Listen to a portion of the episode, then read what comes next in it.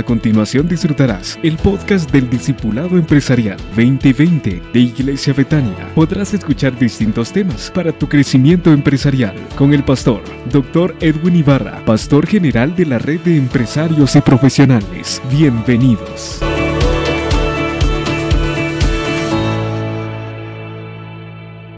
Hola, bienvenidos, soy el doctor Edwin Ibarra, bienvenidos a la transmisión de este día. Estamos iniciando este año con mucha fuerza, con muchas ganas de hacer las cosas como se deben de hacer. Quisiera eh, empezar el tema con eh, lo que platicábamos en las redes sociales sobre el plan de vuelo 2021. Usted sabe que cuando antes de iniciar un vuelo, ah, no importa hacia dónde vaya a ser o la distancia que se vaya a recorrer, se debe establecer un plan de vuelo. Y ese plan de vuelo muchas veces inicia no una hora antes, sino muchas horas o incluso muchos días antes de la programación. Y el plan de vuelo en general tiene que ver, en primer lugar, con el origen de qué aeropuerto va a salir el avión, cuál va a ser su destino, cuáles son las condiciones meteorológicas de la ruta, eh, cuál va a ser la ruta que se va a trazar, eh, qué otras rutas alternas pueden haber, eh, cuál va a ser la carga del avión, qué tipo de avión va a ser, qué tipo de carga va a llevar, revisar el estado de salud incluso de los pilotos, de las sobrecargo, de las azafatas, es decir, hay una serie de cosas que se vigilan, los altímetros, eh, todos los, los, sistemas automatizados que tienen los aviones y los aeropuertos, los radares, eh, qué tipo de visa se necesita para llegar para los pilotos y para los pasajeros, eh, qué tipo de documento, que la mayoría de veces obviamente es el pasaporte cuando se va a viajar a nivel internacional todo esto incluye el plan de vuelo. Eh, de tal manera que el plan de vuelo es una programación que se hace para que el vuelo sea efectivo. Por ejemplo, si hay diferencia de horarios, cuántas horas de diferencia hay con el otro país, cuántas horas va a durar el vuelo, si se va a repartir comida, velar porque el estado de la comida eh, eh, esté en buenas condiciones, no vaya a suceder una intoxicación masiva en todos los pasajeros y en la tripulación, que puede ser muy, muy terrible en el momento de eh, realizar el vuelo. Si usted se da cuenta, el plan de vuelo incluye muchas cosas que tenemos que ponerle mucha atención.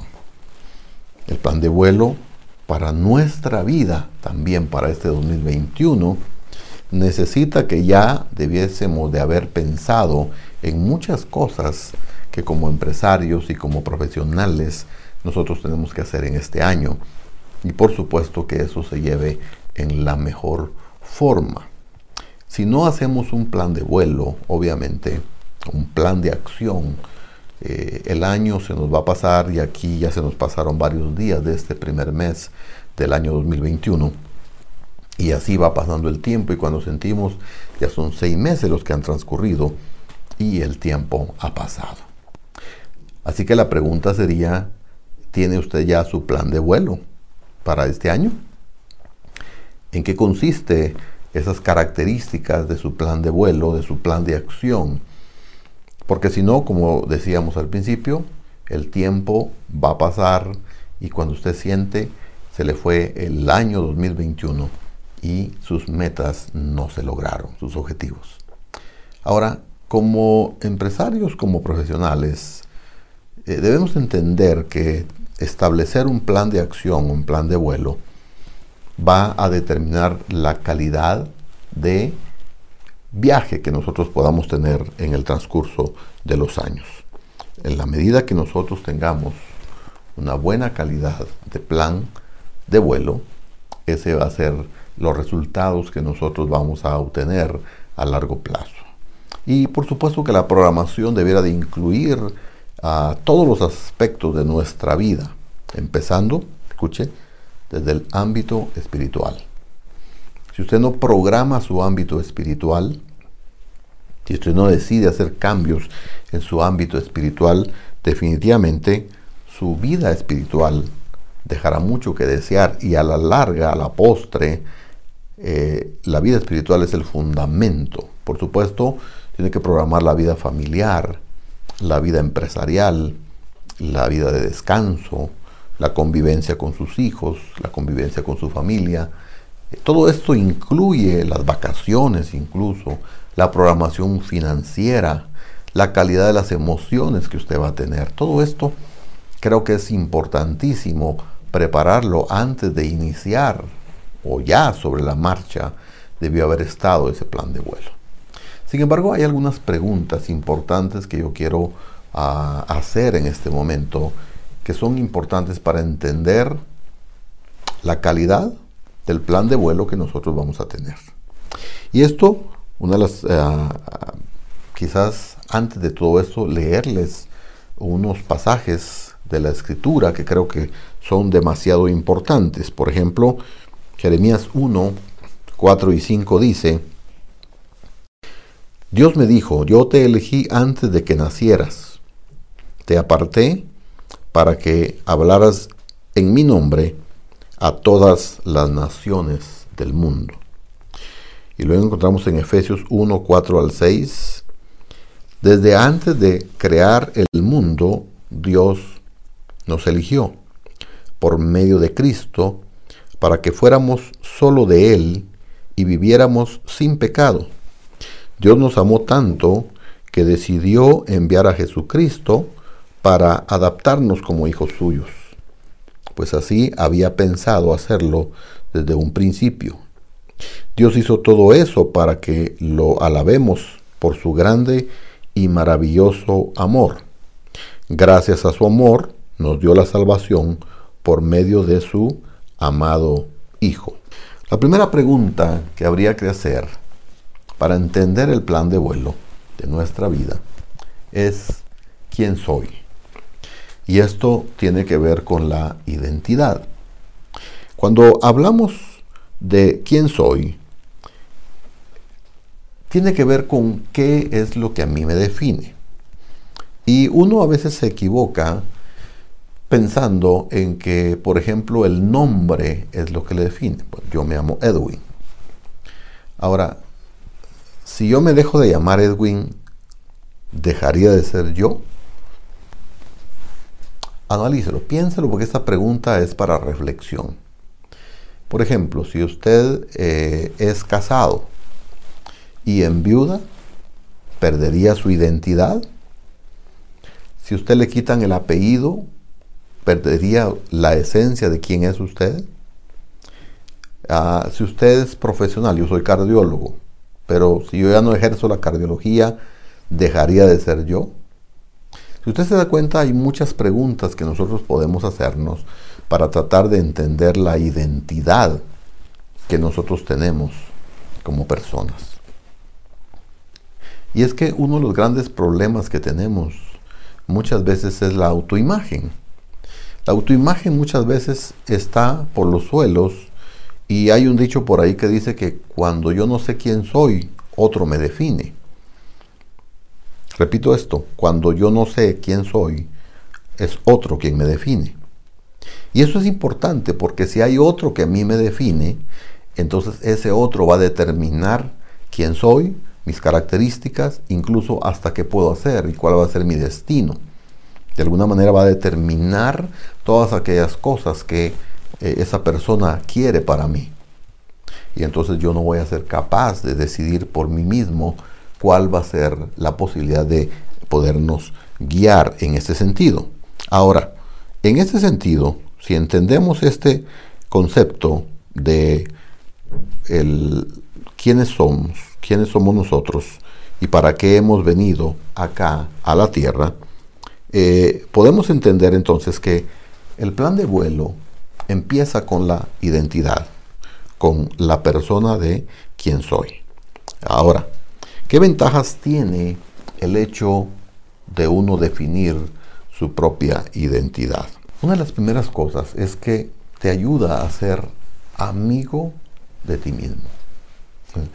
Y esto es bien importante porque muchas veces nosotros, como no tenemos una autoimagen bien clara, bien definida, nos achacamos y nos acusamos de cosas que muchas veces no debiéramos acusarnos. Entonces el que tiene identidad eh, sabe amarse a sí mismo. Y de hecho Jesús lo mencionó. Amarás a tu prójimo como a ti mismo.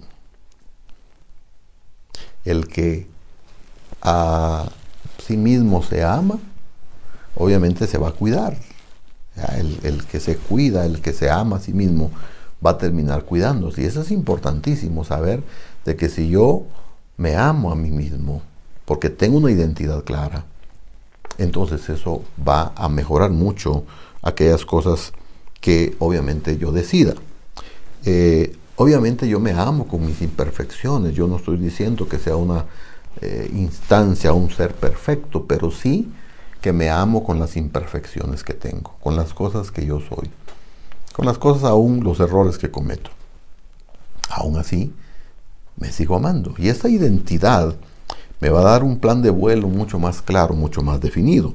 Por supuesto, eh, tener una identidad me va a ayudar a darle orientación a mi vida. La orientación que yo quiero darle. Muchos de los problemas que hay muchas veces, por ejemplo, en la identidad sexual, eh, tiene que ver con eso, porque no hay una identidad muy clara, muy definida, y esto nos hace trastrabillar en nuestra sexualidad y andamos trastraviando, y por eso ustedes hoy escuchan muchas eh, variaciones que hay en la sexualidad que tienen que ver justamente con eso, con las alteraciones de la identidad. Si yo profundizo en quién soy, yo sabré lo que necesito para ser feliz. Porque mucha gente cree y espera que teniendo muchos autos, casas y mujeres y toda la vida que quiera va a ser feliz y de pronto se da cuenta que no lo necesita. Y ahora que hemos estado en pandemia, que nos hemos limitado de muchas cosas y hemos tenido que ser felices a pesar de todo, nos damos cuenta que las cosas, si bien es cierto, producen cierto grado de alegría, eh, en realidad podemos prescindir de ellas. Así que si yo sé y profundizo en quién soy, me voy a dar cuenta de qué es lo que necesito para yo ser feliz. Obviamente puedo aprender qué tengo para darle a los demás. Y esto es muy importante, porque si yo sé quién soy, yo no puedo fingir darle a alguien algo que yo no tengo. Porque hay mucha gente que, que, se forza a hacer cosas que su naturaleza no es. Y tal vez le voy a poner un ejemplo muy, ah, tal vez no, no es lo, más limpio que digamos, pero hablemos del cerdo, del marrano. Usted sabe que el cerdo se le habla de su chiquero, que es su lugar, su, su foso de lodo donde él le encanta estar. Y usted puede tener un cerdito en su casa, lo baña, lo limpia, pero usted lo suelta, ese cerdo va a buscar otra vez el lodo, porque su naturaleza lo llama a ese lugar. Ahora, de alguna manera, cuando yo tengo algo que dar, o cuando sé quién soy, voy a aprender qué es lo que tengo para darle a otros.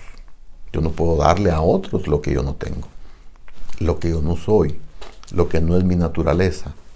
Y esto es algo complicado de entenderlo, pero ¿sabe una cosa? Entender esto de quién soy es porque tiene que ver porque yo fui creado incluso desde antes de la fundación del mundo. Yo no nací un 7 de agosto del año 67. Yo nací mucho antes, yo fui creado mucho antes, antes incluso que el mundo fuera creado.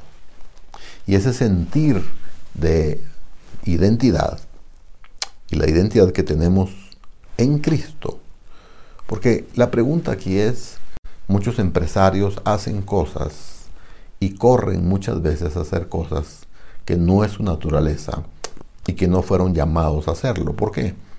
porque no tienen clara la identidad.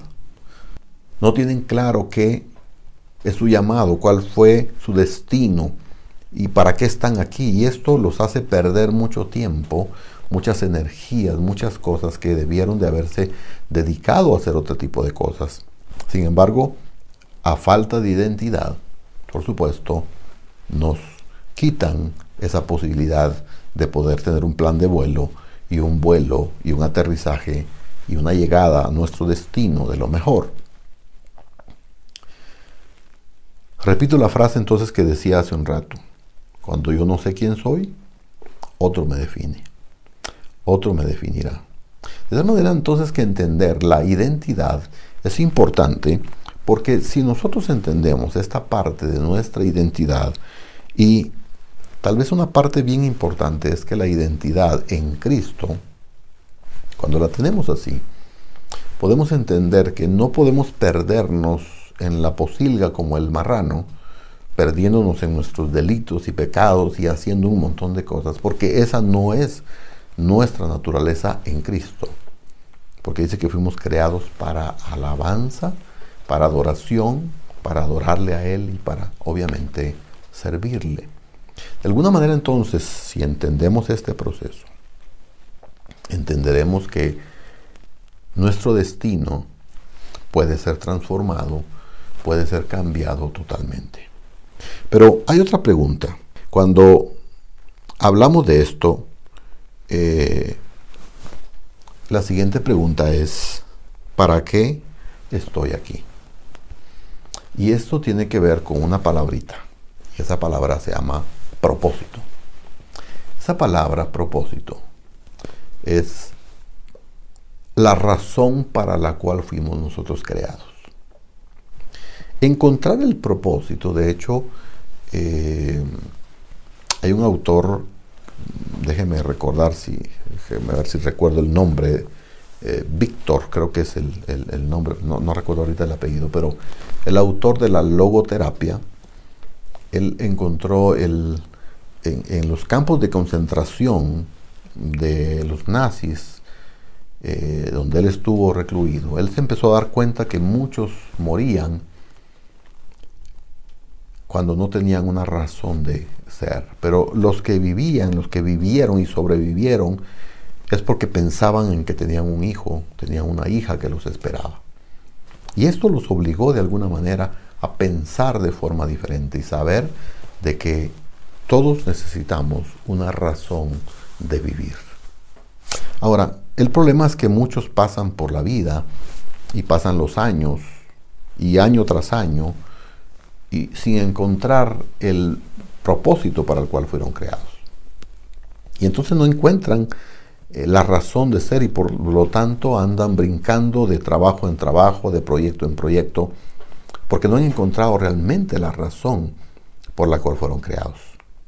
Y esto los lleva de alguna manera a perder tiempo, a perder relaciones, a perder plata, a perder dinero, eh, y por supuesto muchos de ellos hasta pierden su eternidad en Cristo. Y usted como empresario puede pasar, como profesional puede pasar años haciendo las cosas, eh, construyendo casas, eh, construyendo edificios o comprando carros. Y sin embargo, en el ocaso de su vida se encuentra que esa no era la razón de ser de su vida. Era parte, por supuesto, de todo esto, pero no era finalmente la razón.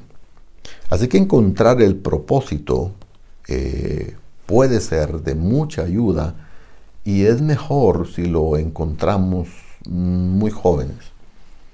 Yo encontré mi pasión en la medicina y encontré mi pasión también en compartirle a otros, en enseñarle a otros. Y lo hago en la iglesia, lo hago en mi casa, lo hago en la universidad, hoy soy profesor universitario, lo hago por la radio, lo hago por este medio. Es decir, encontré que esa es una de mis pasiones y déjeme mostrarle algunos indicadores de cómo usted puede encontrar su pasión o su propósito de vida acá en la tierra. Por ejemplo, hay gente que tiene una frustración santa. Escuche esto. No una frustración de aquello, ah, este mundo, yo me quiero morir, me quiero matar y ¡pum! me doy un balazo. No me refiero a ese tipo de frustración. me estoy refiriendo a una frustración santa, es una frustración puesta por Dios.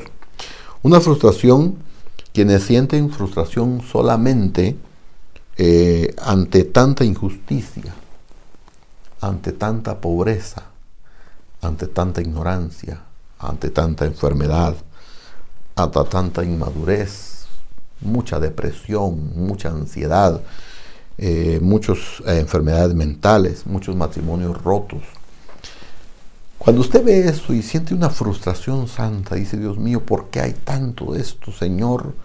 Y entonces viene la pregunta, ¿qué puedo hacer yo para mejorar esas situaciones? ¿Qué puedo hacer yo para mejorar las enfermedades? Yo escogí la medicina. Y dentro de esa rama escogí la cardiología.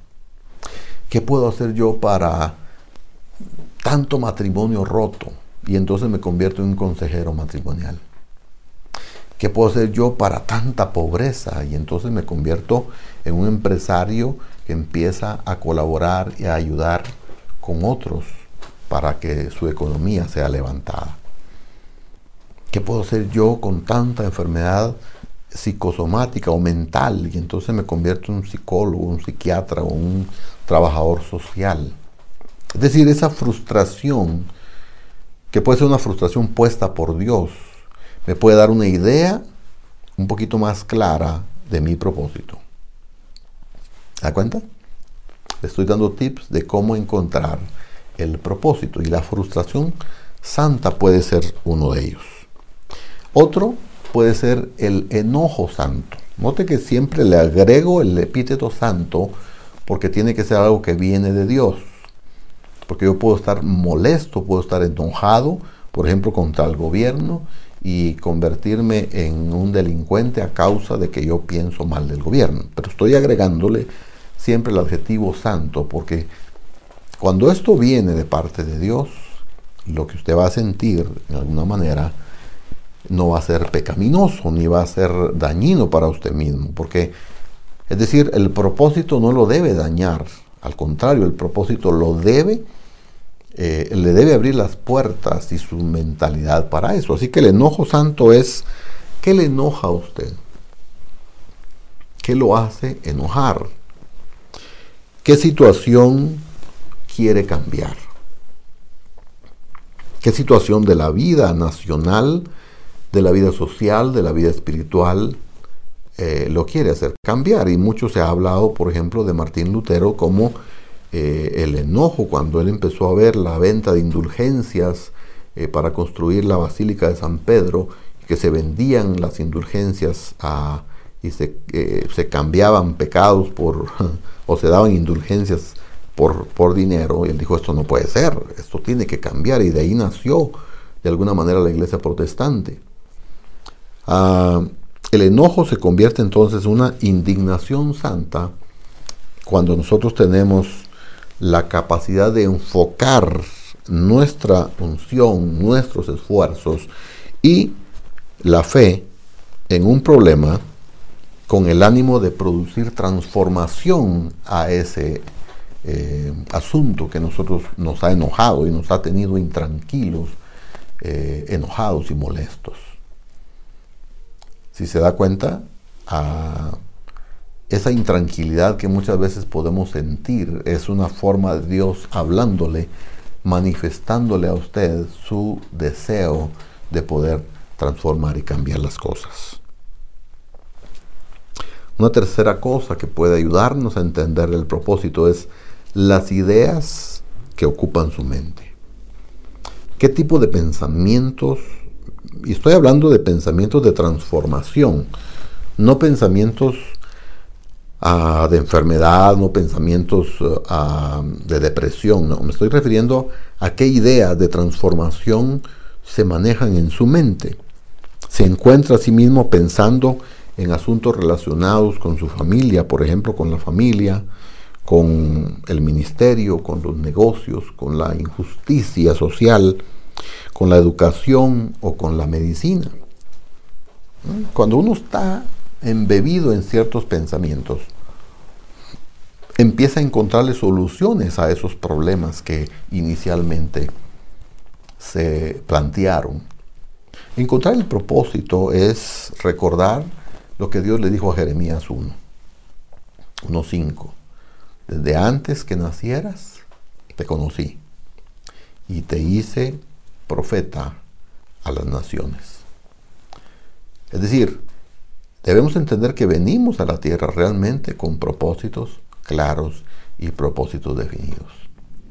En Dios, en Cristo, nosotros podemos tener esa bendición de encontrar la razón de por qué nosotros estamos sobre la faz de la tierra y cómo nosotros podemos transformar esas situaciones y transformarlas para beneficios. No, no olvide usted que el propósito siempre tiene que ver con Dios y con el prójimo.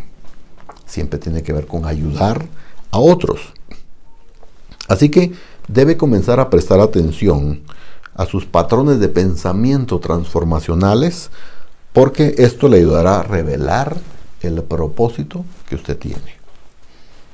Hay ideas que a nadie se le habían ocurrido antes, pero a usted le andan por la mente, por su corazón. Nosotros tenemos un proyecto que se llama Sanando el Corazón, que nació hace casi 20 años y surgió con la idea de transformar a las personas en sus emociones y en su corazón, en su alma. Llevamos ya muchos años. Este discipulado empresarial 2020 nació también hace ya más de dos años con la idea de generar conceptos e ideas para la gente para que nosotros pudiéramos ayudar a los empresarios como lo estamos haciendo el día de hoy. Y todos esos pensamientos dieron vuelta hasta darle una estructura y solución a un problema que hacía falta resolver. ¿Se da cuenta? Uno encuentra el propósito cuando las ideas están alrededor de su mente. Pero también otro marcador que nos sirve para encontrar el propósito es un deseo de perseguir un asunto en particular, un tema en particular. ¿Qué ha venido persiguiendo usted toda su vida? ¿Qué es lo que a usted todavía le gustaría lograr? Porque en los logros personales está la ayuda al prójimo y por lo tanto la consecución del propósito. Es un tipo de ministerio, que el que usted quiere, es un tipo de negocio, es una vocación en particular. ¿Cuál es el deseo o cuál es el asunto que usted todavía quiere perseguir, aun cuando usted tenga 80 años?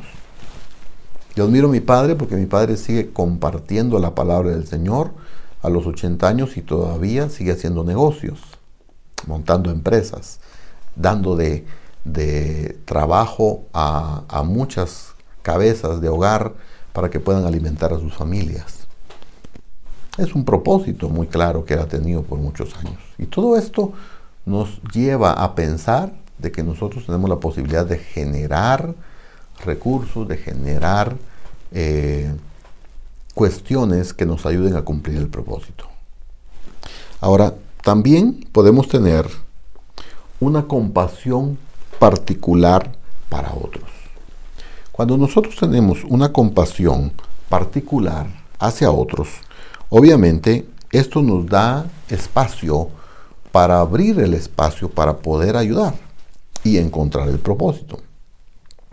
Yo miro, admiro a muchas monjas, por ejemplo, como sacrificaron su vida matrimonial, su vida eh, marital, su vida maternal, con tal de cuidar a niños desconocidos para ellas, eh, abandonados por sus padres, incluso de una forma irresponsable, pero que los cuidan eh, como un tesoro y los bañan, los perfuman y los peinan y los alimentan, en fin, hacen todo y han tenido una compasión, tienen una compasión por, uh, por ejemplo, por la gente enferma en particular, por los leprosos, cuánto hemos admirado a la Madre Teresa, por ejemplo, la pasión que ella tuvo por los pobres, eh, de alguna manera, aunque esto puede tornarse un asunto político, el Che Guevara en su concepción inicial eh, fue lo que planteó de alguna manera cuando hizo su viaje por toda Latinoamérica y conoció las condiciones del país, eh, de los países de Latinoamérica. Eh, hay muchos políticos, por ejemplo, Martin Luther King encontró compasión y vio que, la esclavitud era un asunto, eh, bueno, si nos retornamos todavía a Abraham Lincoln en el siglo XIX, eh, XVIII, por ejemplo, y podemos encontrar cómo él encontró su pasión y al final fue muerto por eso, al igual que Martin Luther King, encontrar esa compasión de ver el sufrimiento, por ejemplo, se ha puesto usted a pensar en lo difícil que es la trata de blancas, es decir, esas mujeres que son obligadas a prostituir y son llevadas a otros países y las tienen de esclavas sexuales a, merced de sus eh, captores. Y hay gente que se ha dedicado, incluso hay gente que ha muerto a causa de esto. Hay otra gente que tiene compasión, por ejemplo, por los animales, tengo un amigo por ahí que, le encantan los perros y él siempre me anda llamando, mira, es que hay un perrito bien lindo, no sabes quién lo quiere eh, tener como mascota o, adoptarlo, porque mira, yo ya tengo muchos, ya no puedo tener más y este, es que vieras cómo está, está todo y, se le nota la compasión. Y, uno puede decir, ah, pero eso qué sentido tiene? Tiene mucho sentido, porque es parte de la creación. Todo lo que usted haga, en favorecer la creación, sean seres humanos o animales, eh, tiene que ver con el propósito. Y encontrar la compasión hacia otros va a hacer que usted encuentre también su propósito. Hay gente que ha dejado sus fortunas por dedicarse a, a hacer el llamado que Dios le dio. El apóstol Pablo, por ejemplo, dejó lo que tenía como fariseo, como el de los mejores educados. Pero él dijo, no, todo eso lo considero basura con tal de seguir el cuerpo de Cristo y evangelizar a los gentiles. Y hoy encontramos todas las cartas del apóstol Pablo que nos tienen muchas, muchas historias eh, o mucha enseñanza que hoy podemos utilizar en nuestros días. Así que encontrar una compasión en particular, y usted puede verlo, por ejemplo, en Moisés. Moisés cuando mata a aquel egipcio, él tiene una pasión grande porque está viendo a sus hermanos esclavos. Y aunque fue una forma anómala, era una forma de manifestar lo que ya había adentro. Claro, él lo hizo de una forma equivocada y eso le llevó muchos problemas, pero al final de cuentas también era una manifestación de lo que ya él tenía adentro, porque él dice que rechazó, él rehusó ser llamado hijo ah, de la hija de Faraón, o sea, nieto de Faraón. Teniendo todas las riquezas de Egipto y la herencia de Egipto, él prefirió antes bien ser maltratado con los israelitas, porque su pasión, su compasión era por el pueblo de Israel. Tanto así que cuando Dios quiere destruir al pueblo, dice, Señor, ¿qué van a decir los pueblos que tú los sacaste para destruirlos? Por favor, ten compasión. porque la compasión él ya la tenía por dentro de su ser. Pero a la par de eso de la compasión, también va una pasión santa, y vuelvo otra vez a mencionar el epíteto que le agrego a santa. ¿Por qué? Porque usted puede una pasión desordenada y no ser ese su propósito. Pero una pasión santa eh, es otro indicador de el propósito de Dios. Este es un deseo ardiente un fuego interno que nunca se apaga. Es algo que lo corroe por dentro y que usted sabe que tiene que hacerlo, porque si no lo hace, obviamente usted se va a sentir infeliz. Esto produce una pasión, eh, una fuerte motivación para hacer algo y para transformar algo. El apóstol Pablo decía, ay de mí si no anunciar el Evangelio. Anunciar el Evangelio era lo que tenía que hacer. Pero él decía que si yo no lo anuncio, esa pasión me va, me va a corroer. De tal manera que tengo que hacerlo. Tengo que hablar apasionadamente con todo esto que nosotros eh, vamos a hacer, porque de alguna manera es la única forma como nosotros podemos levantarnos. Cuando entendemos esto, una pasión ferviente, una pasión, ese deseo ardiente por hacer algo, hay gente que tiene una pasión por inventar cosas. Y uno puede criticar, por ejemplo, a Leonardo da Vinci, por ejemplo, hace cuántos siglos, o a Thomas Alva Edison, cómo la pasión que tuvo, y no me pregunto si fue cristiano o no cristiano, estamos hablando que él en su pasión, en su propósito de vida, cumplió inventando cosas que todavía hoy la General Electric es parte de su fundación, sigue funcionando más de un siglo después. ¿Por qué? Porque encontró la pasión de lo que quería hacer. Siempre y cuando esa pasión tenga que ver con beneficiar a otra persona, a otro ser humano o a un grupo de animales. Usted cumplirá su propósito. Todos estos son indicadores que pueden ayudarnos, por supuesto. Y hay otro indicador. Y este indicador tiene cuando usted siente un sentido de logro y de realización. Déjeme explicarle esto.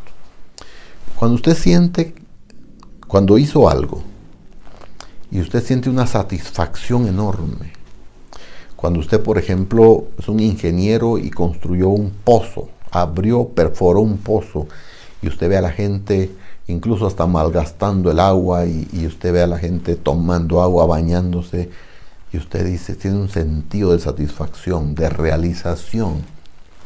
Yo siento una enorme satisfacción, por ejemplo, cuando entra un paciente grave y lo veo que sale caminando. Eso es una, un sentido de realización. O cuando predico un mensaje y la gente fue tocada, ministrada. O cuando doy una clase en la universidad, yo siento la realización, la satisfacción, un sentido de realización.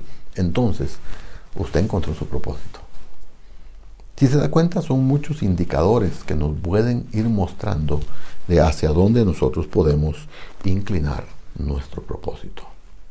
Por supuesto que todo esto tiene que ver también cuando Dios pone una carga divina en nosotros. Pablo decía, ay de mí si no predico el Evangelio. El apóstol Pablo viajó por muchos lugares, recorrió toda Europa y parte de Asia compartiendo el mensaje. Un día en una ciudad lo apedrearon y lo arrastraron y lo sacaron como medio muerto, dice. Y lo dieron por muerto. Él se levantó, se limpió sus heridas y volvió a entrar. ¿Y sabe para qué entró? Dice, para dar ánimo a los hermanos. ¿Cómo puede ser posible que alguien haga esto? ¿Es masoquismo? No, es una carga divina. Es porque encontró su propósito. Es porque encontró para lo cual fue llamado. Así que su plan de vuelo, quiero ir concluyendo, tiene que ver con el propósito de vida para el cual usted fue llamado y para el cual fue dicho. Todos fuimos escogidos para algo. Ojalá usted pueda encontrar la razón para la cual usted fue llamado. ¿Le parece si oramos? Señor, en el nombre de Jesús, ayúdanos a encontrar nuestro plan de vuelo. Ayúdanos a encontrar nuestra razón de ser, nuestra razón de vivir.